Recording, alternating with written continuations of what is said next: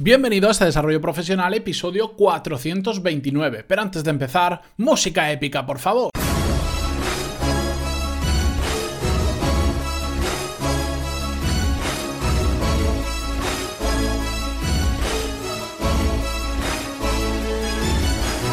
Muy buenos días a todos y bienvenidos a Desarrollo Profesional, el podcast donde hablamos sobre todas las técnicas, habilidades, estrategias y trucos necesarios para mejorar cada día en nuestro trabajo. Se habla muchísimo sobre la importancia que tiene en una empresa, en cualquier empresa, el cliente. Y estoy absolutamente de acuerdo, no voy a poner ninguna objeción a ello porque es que es así. Al final los clientes son el motivo por el que existe una empresa, una entidad o incluso las organizaciones sin ánimo de lucro, que su cliente son las personas a las que ayudan, si no, no tendrían motivo de su existencia. Y además el cliente o el usuario en algunos casos es quien paga las nóminas y eso es bastante importante. De hecho, eh, hace ya bastante episodios, casi dos, más de 200 episodios, hablamos sobre la importancia del cliente. En el episodio 225 exactamente, que se llama El cliente es lo más importante y de verdad os recomiendo que lo escuchéis, ahí profundizamos en el tema. Pero hoy quería hablaros eh, sobre este tema porque desde, desde que se le está dando mucho bombo a este, a este tema de que el cliente es tan importante y con toda la razón del mundo, vuelvo a repetirlo. Yo recuerdo que eh, hay una frase que mucha gente conoce, que es que Mercadona tiene como una frase insignia que, digamos, dice que el cliente es el jefe y les instruyen mucho en eso.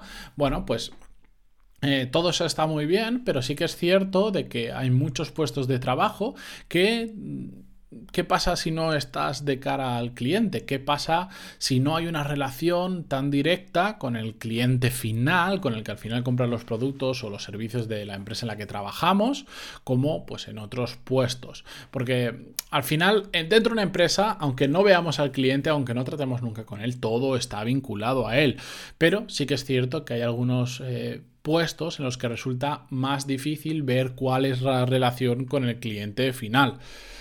Os pongo varios ejemplos. Eh, los departamentos de venta de atención al público, quienes hacen finalmente los servicios o quien venden el producto, bueno, pues sí que tienen una relación directa con el cliente y es más fácil enfocarse a ellos, pero sí que hay otros departamentos como puede ser eh, recursos humanos, como puede ser finanzas y muchos otros eh, que no están vinculados directamente con el cliente, de hecho no lo verán prácticamente nunca y su trabajo no tiene una relación tan directa, no, tiene no afecta de forma tan directa o por lo menos no se percibe que sea tan directo como los que hemos visto antes de venta o de atención al público.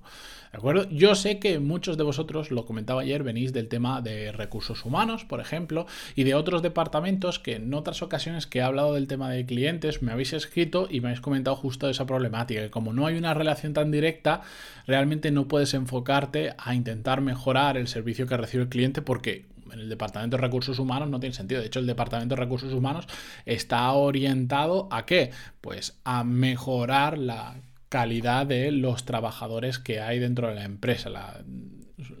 que hayan mejores trabajadores, retener el talento, eh, que tengan todos los servicios disponibles y un largo etcétera de cosas que no voy a enumerar ahora.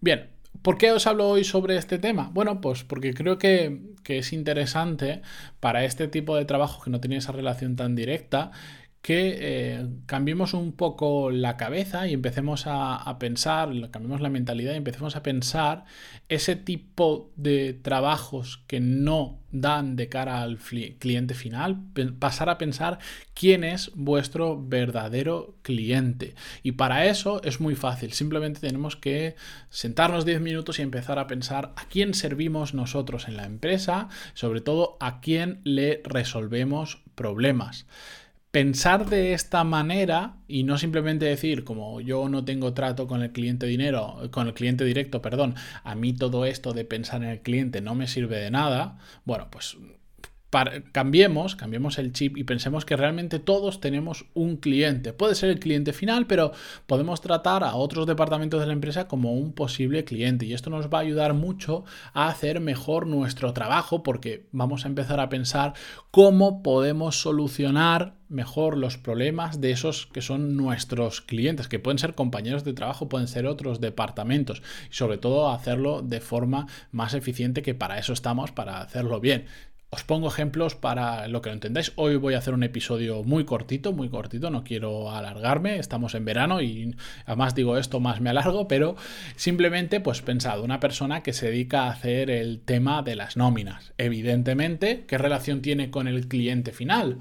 Prácticamente ninguna. Que al final todos nuestros actos terminan repercutiendo en el cliente final, por supuesto, porque hacemos una nómina mal, em, enviamos las nóminas mal, la gente se queja, las enviamos tardes, los trabajadores se enfadan como están enfadados, el comercial que tiene que salir a vender ya no lo hace con la misma actitud, eh, no, no ayuda el de atención al cliente igual al cliente que le está preguntando una duda, siempre tiene una, una relación final con el cliente. Lo que pasa es que es muy indirecta en este caso. Entonces, esta persona de nóminas, por ejemplo, puede plantearse quién es su cliente. En este caso, su cliente son todas las personas que al final del mes o al principio del siguiente reciben la nómina. Entonces, podemos pararnos a pensar cómo puedo satisfacer yo mejor a ese tipo de cliente. pues una cosa justo hace un par de semanas lo, lo comentaba y lo, he comentado muchas veces con personas que se dedican a nóminas y, no sé por qué la gente no me entiende,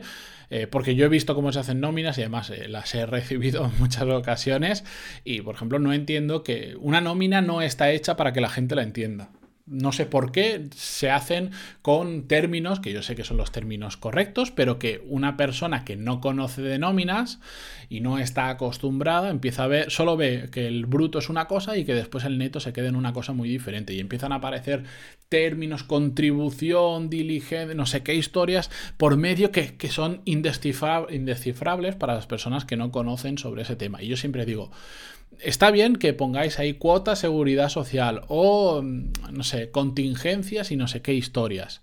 Está bien que lo pongan porque eso es, ese es el concepto, pero ¿alguien ha pensado e, en innovar de una forma tan radical que simplemente describamos debajo en una línea qué demonios es eso de las contingencias comunes?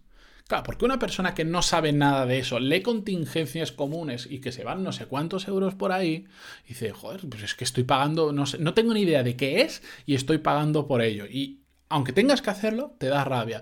Pero en cambio, si eso mismo debajo de contingencias comunes te explica en una línea, en dos líneas, qué es, no va a cambiar nada si te lo van a quitar igual, pero ayuda a que la gente entienda por qué. O incluso, eh, esto pasa, lo he visto muchas veces, eh, sobre todo cuando hay aumentos de sueldos y cosas así, o, cuando una persona empieza a trabajar no a principio de año, sino a mitad o a final de año, pues que la nómina al principio es de una forma, o el primer año cobras de una forma, pero el siguiente año, bueno, como te tienen que retener más porque has cobrado más, y todas estas historias que saben los de nómina, pues de repente el sueldo parece que vaya bajando. Que realmente no es que esté bajando, es simplemente que por otros motivos antes te tenían que retener menos y ahora te tienen que retener eh, más dinero, más IRPF, que no ha cambiado nada, simplemente, bueno, hay que saber cómo funcionan las retenciones y tal, pero claro, una persona que no sabe de eso se enfada. Y todo eso se podría solucionar simplemente como, bueno, pues pensando decir, mira, a ver, los casos de las personas que se, que se incorporan a la empresa a partir de, no sé, me invento que no soy especialista en esto, del mes de julio, pues me voy a sentar con ellas o en la nómina le vamos a poner en rojo y en bien grande, atención, los primeros meses de este, eh, este año basta tener una retención más pequeña porque tal, tal y tal. El año que viene la retención se normalizará, se regularizará y por lo tanto será mayor para que la gente simplemente ya sepa lo que va a pasar, porque si no hay gente que interpreta que su sueldo inicial es el que tiene que continuar siempre y no es así por el tema de las retenciones. ¿De acuerdo? Pues ese tipo de cosas, simplemente si nos paramos a pensar cuáles son los problemas de nuestros clientes, por qué la gente viene a quejarse de que ahora está cobrando menos cuando realmente el bruto es exactamente lo mismo, etcétera, etcétera, nos van a hacer pensar en posibles soluciones. Yo aquí he dado algunas mm, eh, en el aire, que sé que si algunos dediquéis a las novias me dirán, no, porque eso, bueno, perfecto, simplemente es un ejemplo que quiero que veáis para poneros en la piel de la otra persona, de la que recibe la nómina y de entender por qué eh, los malestares que tiene. Y que de hecho es que si lo explicamos un poquito mejor, la gente de nómina va a tener mucho menos trabajo, porque no va a tener que estar explicando continuamente el tema del el cambio de retención, etcétera, etcétera. ¿De acuerdo? Si trabajamos en finanzas, pues por ejemplo, exactamente igual. Imaginar que habitualmente tenéis que pasar un reporte del balance de la empresa, de cómo está a otra persona que no conoce tanto de números como vosotros que trabajáis en finanzas. Bueno, ¿qué, qué tal si transformáis Em, ese lenguaje que en ocasiones se utiliza, que es el correcto, que es el que se tiene que utilizar, pero ¿qué tal si le dais una vuelta y empezáis a explicarlo de una forma un poco más sencilla para que la otra persona lo entienda a la primera? Porque en muchas ocasiones además se da el esto de que, por no parecer tonto, la gente dice, sí, sí, lo he entendido perfectamente y después no se entera, y después no sabe cómo está el balance de la empresa. A lo que me refiero es, pensad en vuestro verdadero cliente, cómo podéis facilitarle la vida, cómo podéis solucionar sus problemas. Si es que es, tan simple como eso. No penséis solo a la persona que compra o, adquiere un servicio en vuestra empresa, sino si os dedicáis a nómina, vuestro verdadero cliente es la gente que recibe las nóminas. Eh, si os dedicáis a finanzas y sois de las personas que tiene que transmitir ese tipo de información a los jefes para que entiendan la situación financiera de la empresa, bueno, ¿cómo les podéis facilitar la vida? ¿Qué problemas tienen al recibir vuestra información? ¿Qué problemas tienen al intentar comunicarse con vosotros? ¿Cuándo es mejor que reciban la información? ¿En qué formato? ¿Por qué? Pues pensad todo eso y veréis cómo vais a encontrar un montón de puntos en vuestro trabajo que podéis mejorar, que normalmente son muy fáciles de, cambiar. Estos que decía la nómina son escribir líneas, es cambiar la plantilla de la nómina simplemente explicando los cuatro o cinco puntos que hay por los que vemos que del bruto al neto cambia bastante la fiesta. Bueno, pues pensad un poquito en eso, que es bastante fácil. Dicho esto, yo me despido hasta mañana. Creía que el episodio no iba a durar más de 7-8 minutos y al final me voy casi a los 12. Seguimos mañana con un nuevo episodio. Muchísimas gracias por estar ahí, por vuestras valoraciones de 5 estrellas, por en iTunes, por vuestros me gusta y comentarios en inbox. Y ya sabéis que en pantaloni.es tenéis cursos de management y habilidades profesionales para mejorar también en vuestro trabajo con una prueba gratuita de 4 clases para ver cómo funciona desde dentro. Todo en pantaloni.es. Dicho esto, mañana seguimos. Adiós.